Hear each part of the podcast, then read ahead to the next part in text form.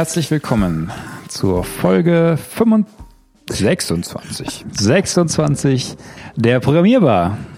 Heute mit mir Dennis als äh, Moderator und Sebi als Gesprächspartner. Grüß dich, Dennis. Ja, wir sind leider ein bisschen äh, dezimiert heute hier am Start. Ein Krankheitsausfall Mario. Mario. Mario, gute Besserung. Gute Besserung an dieser Stelle und einem geht's glaube ich ganz gut. Der ist Skilaufen. Der Fabi ist, ja. Der ist Skilaufen und Schnee. wenn ich das richtig gesehen habe, hat zumindest auch in den Alpen nochmal geschneit. Obwohl, ne, ah, ich wollte eigentlich nachfragen. Er hatte gestern auf Instagram hatte er, heute sind alle Lifte zu. Und dann haben sie Karten gespielt. Weiß Oh. nicht ganz genau, was da passiert ist. Er wird trotzdem Spaß haben. Wahrscheinlich, ja. Ich war letzte Woche auch im Skiurlaub und auch davor krank. Das heißt, beide äh, Themen haben wir schon durch und das ist nämlich auch äh, unser Thema heute, Krankheit und Urlaub. Tatsächlich machen wir nur eine kurze Folge, wo wir ein bisschen, ähm, ein paar Minuten äh, euch updaten und äh, die nächste richtige Folge gibt es wieder in zwei Wochen. Aber wir dachten, wenn wir treue Hörer haben, die freitags schon darauf warten, wieder eine Folge von uns zu bekommen, die möchten wir nicht enttäuschen. Und zumindest kurz ein Update geben, äh, warum diese Folge so kurz ist und inhaltlich nicht ganz so glänzt wie sonst. Naja, sag das nicht zu früh, denn wir haben immerhin ein Update zu geben über unser Meetup, was letzte Woche stattgefunden hat, mit Sven zum Thema CSS-Grids. Auch da passend eigentlich zum Thema Krankheit. Richtig, weil Sven hatte leider ähm, Hals und Husten und so und keine Stimme.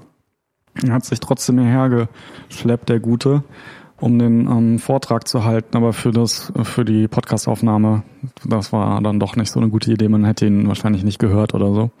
Er musste auch hier vorne, obwohl der Raum nicht so groß ist, mit Mikrofon alles machen. Also hat ihn wirklich erwischt.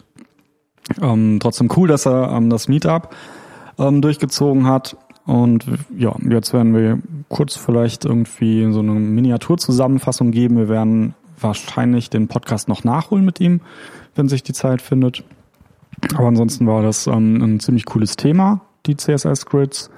Ähm, hat echt ähm, neue Einblicke gewährt, was eigentlich im Layouting-Bereich in, ähm, auf Internetseiten möglich ist. Und ja, war eigentlich ganz cool. Kann man empfehlen, Meetups. Da ich Super. durch Skiurlaub letzte Woche leider verhindert war, ist das auch für mich vielleicht ein ganz gutes, ganz gutes Update. Äh, sag doch mal, Sebi, ganz kurz, was verbirgt sich hinter dem Wort CSS Grids, hinter dem Begriff? Viele, also Grids sind ja diese Aufteilung der Internetseite in verschiedene Bereiche. So wie ähm, Bootstrap und die ganzen CSS-Frameworks schon seit einiger Zeit auch solche Grid-Helper dabei haben, dass ich zum Beispiel ein zwölf Spalten Layout habe und dann habe ich irgendwie eine Spalte links, die spannt sich dann über drei von diesen imaginären Spalten auf. Und auf der rechten Seite habe ich dann was weiß ich über zwei Spalten von diesen zwölf aufspannen. Also irgendwie alles so in geordnete, irgendwie geordnete Bahnen verläuft ähm, im Design auf der Internetseite.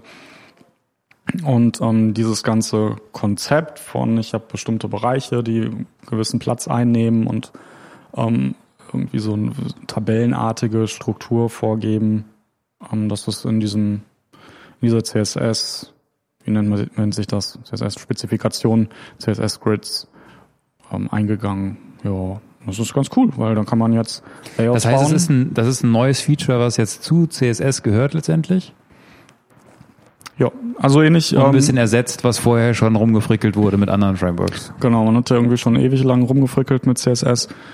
Ähm, ganz zu Beginn der Zeit mit, mit Frameset, wo man dann Bereiche der Internetseite mit einer eigenen Seite irgendwie belegen konnte. Und dann hatte man irgendwie so ein- eine Sidebar für, all, für Arme. Und danach ging man ja zum Tabellenlayout über und dann hat man alles in Tables gebaut und wieder verschachtelt.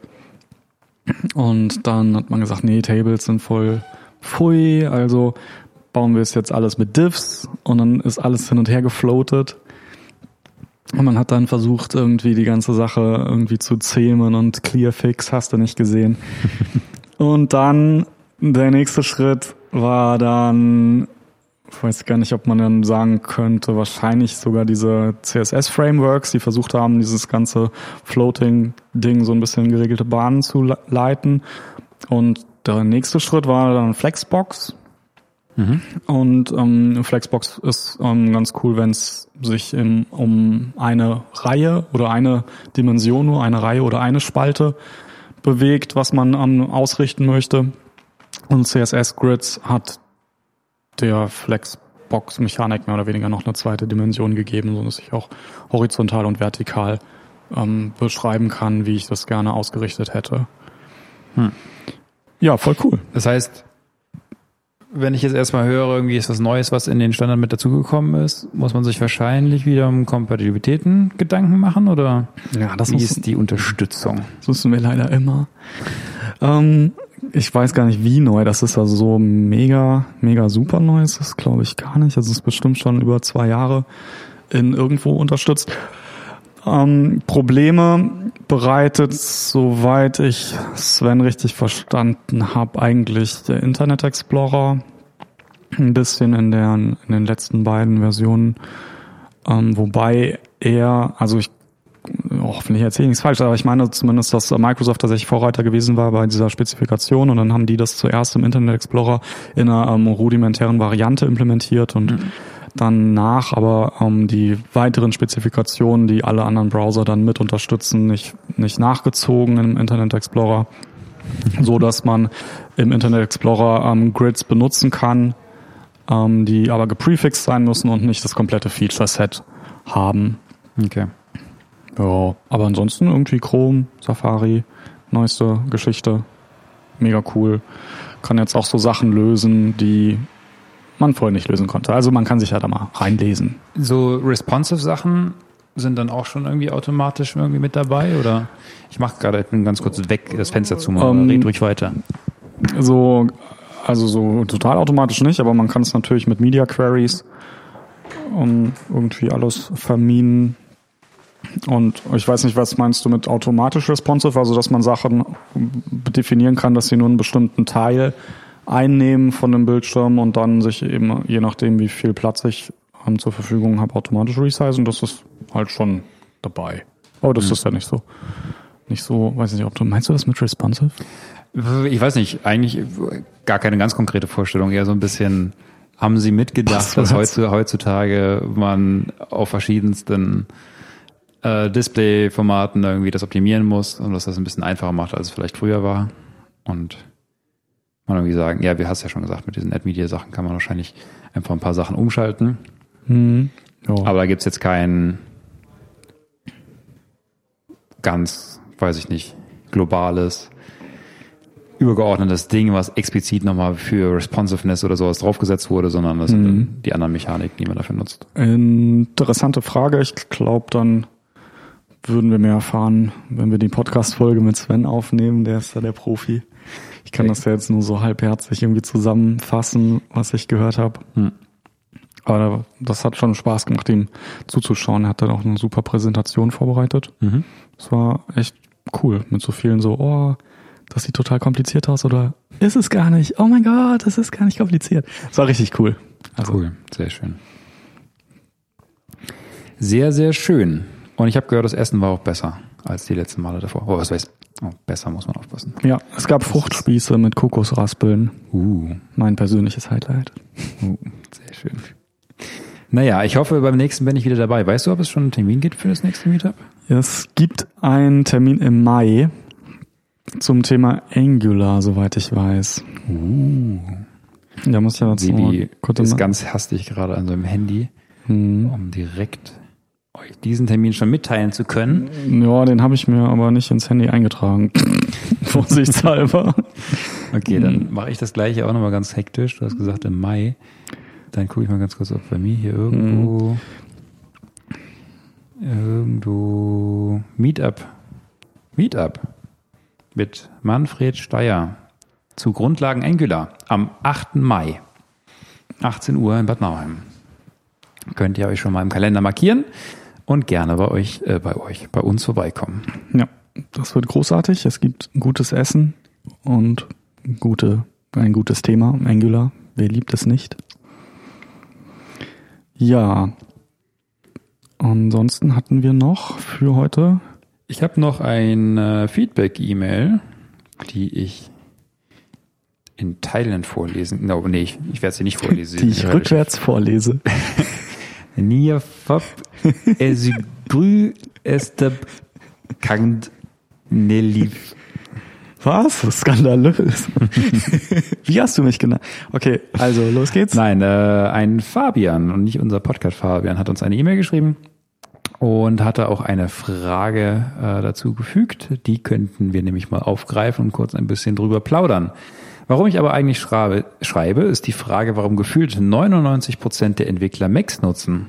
Hier geht er auch weniger drauf ein und ich konnte es leider noch nicht ermitteln. Ich selbst nutze einen alten MSI-Laptop mit Ubuntu 18.04 und bin damit eigentlich ganz zufrieden. Aber wie gesagt, ich stehe noch am Anfang. Warum nutzen wir alle Macs, Sebi? Wir nutzen, ähm, vielen Dank für diese für diese E-Mail und diese interessante Frage. War äh, wirklich ähm, relevant, weil das ist, das hört man öfter mal die Frage. Also ich persönlich, also ich, ich glaube, wir können jetzt so gar nicht so allgemein. Also außer, dass wir halt sagen können, okay, es gibt, glaube ich, gar keinen Entwickler mehr hier bei uns, der keinen Mac nutzt. Ja, richtig. Und der Grund, warum ich empfehle, Mac zu nutzen, ist, weil ich mich bei meiner täglichen Arbeit eigentlich mehr auf meine Arbeit konzentrieren möchte, als darauf, dass mein Computer immer noch funktioniert. Eine kleine Anekdote. Ein Bekannter von mir hat sich ein ähm, Surface oder irgendwie sowas von Microsoft geholt und meinte, dann irgendwann kam er dann zu mir und meinte so, er konnte den Nachmittag leider nicht arbeiten, weil sein Rechner auf die Idee kam, Updates runterzuladen und installieren zu müssen. Hm. Und ich finde, wenn man halt seinen Computer für den Beruf benutzt und darauf angewiesen ist, dass er funktioniert, dann soll es für mich möglichst reibungsfrei sein. Und dann brauche ich, will ich mich um so Sachen wie Viren, Signaturen updaten, Registry aufräumen, Autostart clean, ähm, meinen Rechner irgendwie alle sechs Monate neu aufsetzen, weil er unerträglich langsam geworden ist. Das brauche ich alles nicht. Also das kann ich vielleicht zu Hause mit meinem Gaming-Rechner machen, aber auf der Arbeit möchte ich das ganz gerne nicht. Und Mac hat dann gegenüber Windows für mich noch den Vorteil, dass es eben diese Linux, Unix um, Unterschicht hat, dass ich da eine, eine Bash habe und dass ich da Sachen installiert habe. Ähm, deswegen weiß nicht, das Git. Git wird mir automatisch installiert, dann habe ich eine Shell, die schon dabei ist. Kann, weiß nicht, halt irgendwie funktioniert das für mich ganz gut. Mhm. Und eben auch so Sachen wie Time Machine. Ähm, ja.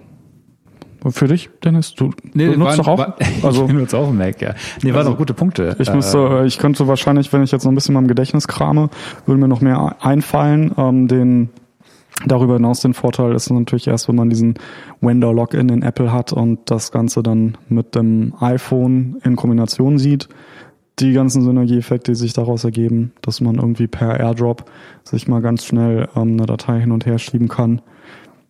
Ähm, vermutlich gibt es da auch Lösungen von den anderen, aber ich weiß nicht, AirDrop ist halt Killer so. Features, dass der Mac automatisch entsperrt mit der Apple Watch, wenn man in die Nähe kommt.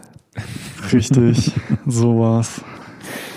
Ja, ähm, man muss natürlich auch äh, Fabian zugeben, dass hier gerade zwei Apple-Fanboys ein bisschen sitzen. Das heißt, ähm, stimmt, hat er eigentlich die zwei richtigen gefragt. Hat er, hat er die richtigen? Also mit gefühlt 99, das ist halt schon untertrieben, gell? Das sind mindestens 99, nee, also ja. Und man muss tatsächlich auch sagen, also wie, wie, auch das äh, muss man wissen. Also was was die Hardware-Qualität angeht, wir sind jetzt mit mit knapp 30 Leuten jetzt nicht ähm, Statistik äh, Stat, äh, wie heißt das? Wie ist das ähm, deutsch-englische Wort? Statistically. Statistically auf Deutsch? Statistisch? Statistisch relevant? Das wird signifikant, das hört sich gerade komisch an. Naja. Um, ähm, also mit den 30 Leuten sind wir wahrscheinlich nicht repräsentativ und können keine Statistiken ähm, aufstellen. Aber es ist tatsächlich so, dass wir in letzter Zeit mehr Probleme hatten ähm, mit, mit Mac Hardware, auch das gerade bei den neueren Modellen mit, mit Touchbar, ähm, wo alle Entwickler jetzt mitarbeiten, ähm, hatten wir einige Geräte, die einfach mit ganz, ganz komischen Fehlern ausgefallen sind, wo irgendwas nicht mehr richtig funktioniert hat. Die Lüfter dauerhaft liefen, äh, ja, beim, beim Neuaufsetzen für, einen für einen Mitarbeiter einfach nicht mehr angingen danach und, und komplett irgendwie tot waren. Ähm, das hatten wir definitiv die letzten Jahre weniger. Ich weiß nicht, ob man das als generellen Trend irgendwie sehen kann. Das ist wahrscheinlich ein bisschen arg verschwörerisch. Ähm, aber ich, ich denke schon in der Vergangenheit definitiv auch einer der, einer der Faktoren, dass die Macs einfach, sie sind stabil, man kann sie jeden Tag nutzen, man kann sie mhm. jeden Tag ähm, mitnehmen, ähm, Akkus halten lange, das ist einfach, ja, viel, viel Power in dem, in der Portabilität, die man trotzdem hat. Ähm, also sind schon teure, aber sehr feine, feine Geräte. Ich hatte mir mal einen richtig teuren Asus gekauft, den ich für 3D-Rendering mir angeschafft hatte. Und den konnte ich nicht benutzen, wenn er auf meinem Schoß gesessen hat. Weil der so gebaut ist, dass man dann die Lüftungsschlitze abgedeckt hat und er ausgegangen ist. Das ist mir zum Beispiel noch nicht bei meinem MacBook passiert. Immerhin hatten sie das Feature, dass er ausgeht. ja, stimmt eigentlich. Dass er nicht in Flammen aufgeht. dass er nicht abraucht, ja. Ja. Gut, ich weiß nicht, ob wir damit äh, die Frage beantwortet haben, aber ja, ich glaube schon, dass es sich einfach etabliert hat, als es hat sich durchgesetzt als die, die bessere Alternative mhm. ähm, bei Leuten, die halt tagtäglich damit arbeiten, acht Stunden damit arbeiten und auf, auf Features der Rechner angewiesen sind. Ähm, und ja. Ja. Okay, vielen, vielen Dank, Fabian. Ja, und dann, ach so. Ach so, und wir, aber wir sind noch gar nicht fertig. Wir haben noch ganz viele coole Sachen. Zum Beispiel, wenn ich immer die ganze Zeit Software installiere und deinstalliere, wird der Mac nicht unbedingt langsamer. Bei mir nicht. Weiß ich nicht. Egal, ja. was wolltest du sagen, Dennis? Nee, da, auch mit dem Time Machine Feature. Ich glaube, das gibt's halt mittlerweile irgendwie auch bei Microsoft und Windows. Aber das ist ja auch sehr, sehr komfortabel, dass man seinen Mac praktisch immer mitnehmen kann auf einen neuen Mac. Das heißt, wenn man ein Hardware-Update hat, dann dauert das eine Nacht oder wenn noch nicht mal ein paar Stunden. Und man hat komplett sein ganzes System identisch, so wie es vorher war, halt auf einer anderen, auf einer anderen Hardware laufen. Äh, was natürlich, ja, auch im Arbeitsumfeld eine extreme äh, Erleichterung ist und auch einfach ein Sicherheitsthema ist, ähm, dass man wieder schnell dabei ist. Was ich eigentlich gerade noch sagen wollte, wir kommen ja auch aus dem mobilen Entwicklungsumfeld und für iOS-Entwicklung ähm, ist ein Mac vorgeschrieben. Das heißt, man, man kann gar nicht ohne Mac ähm, dafür entwickeln, was mit Sicherheit auch ein Grund ist ähm, bei uns, dass, dass viele einen haben. Killer-Feature. Auf dem Mac kann ich mein Wi-Fi-Kennwort nachschlagen. Tudum. Ja, weißt du, Dennis, guck mich nicht so an, das ist voll cool. Das kennen die Leute aus Windows nicht, dass sie, wenn sie ein gespeichertes WLAN betreten, da nochmal nachschlagen können, wie das Passwort eigentlich dafür ist. Okay. Ich hätte jetzt gesagt, brauche ich auch nicht, weil es wird ja automatisch synchronisiert mit meinem iPhone. Aber, und wenn ich dann einem Freund das einfach drahtlos teilen kann, ohne dass es mitbekommen wird, brauche ich es ja gar nicht sehen. Nein, aber du hast schon recht. Ähm, ja, Killer-Feature. Killer-Feature. Gut, cool. also, weiter gerne Fragen und äh, Feedback an uns. Ähm, haben wir den Punkt auch abgehakt? Worüber wollten wir noch reden, Sebi? Wir haben vielleicht nur noch einen Punkt. Uh, unser Sound Engineer Mario ist nicht da. Ich weiß nicht, ob äh, nee, er ist eigentlich gar nicht unser Sound Engineer. Sound Engineer ist unser Carlo, aber Mario als Podcast-Host äh, bereitet zumindest dieses Setup hier ein bisschen besser vor und hat auch die richtigen Tools und würde jetzt auf eine Taste drücken, dass ein gigantischer Jingle abgespielt wird. Ich weiß nicht, ob wir das heute hinbekommen, in Post-Production noch hinzuzufügen. Ähm, Müssen wir dann jetzt still sein? Ich weiß nicht, wir können ja mal, wir machen fünf Sekunden Pause.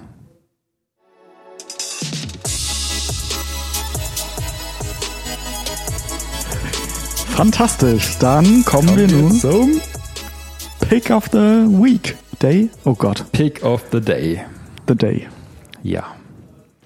Macht das eigentlich Sinn? Ich, das Pick of the Day zu nennen, wenn man zwei wöchentlichen Podcast macht?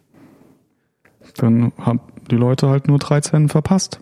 so, okay. ähm, ja, also fange ich mal an. Und zwar mein ähm, Pick of the Day heute ist die Internetseite remove.bg. Und wofür steht denn BG? Für Background, weil das ist der Hammer. Du lädst ein Foto hoch, ein Porträt, für, ähm, am liebsten, am liebsten ein Porträt und es entfernt den Hintergrund. was man irgendwie früher mit Photoshop total händisch und langwierig machen musste. Und das hat ewig gedauert und sah irgendwie immer ein bisschen auffällig removed aus. Macht diese Internetseite mit besonderen Artificial Intelligence, Deep Learning, neuralen, ihr wisst schon, also dem ganzen hippen Scheiß. Und funktioniert ganz cool. Der Dennis hat es mal ausprobiert. Ja, sehr beeindruckend. Ähm, vor allen Dingen auch mit so Haaransätzen, wo im Hintergrund dann eigentlich doch noch ein bisschen was zu sehen ist und so. Ähm, schon ziemlich krass. Also solltet ihr mal ausprobieren.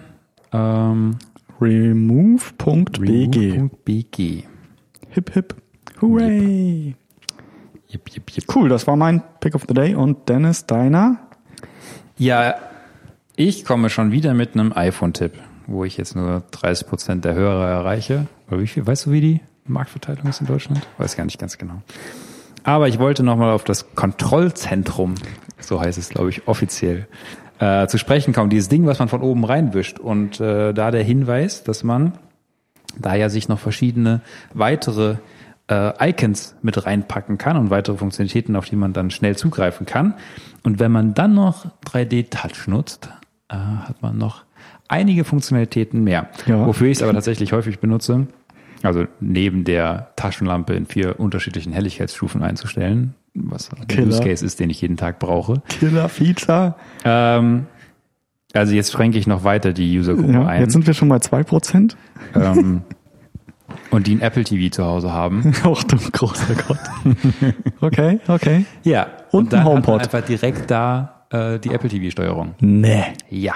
Die Apple TV-Steuerung aus dem Control Center. Control Center einfach direkt runtergewischt, ohne App und so weiter, direkt verbunden mit dem Apple TV.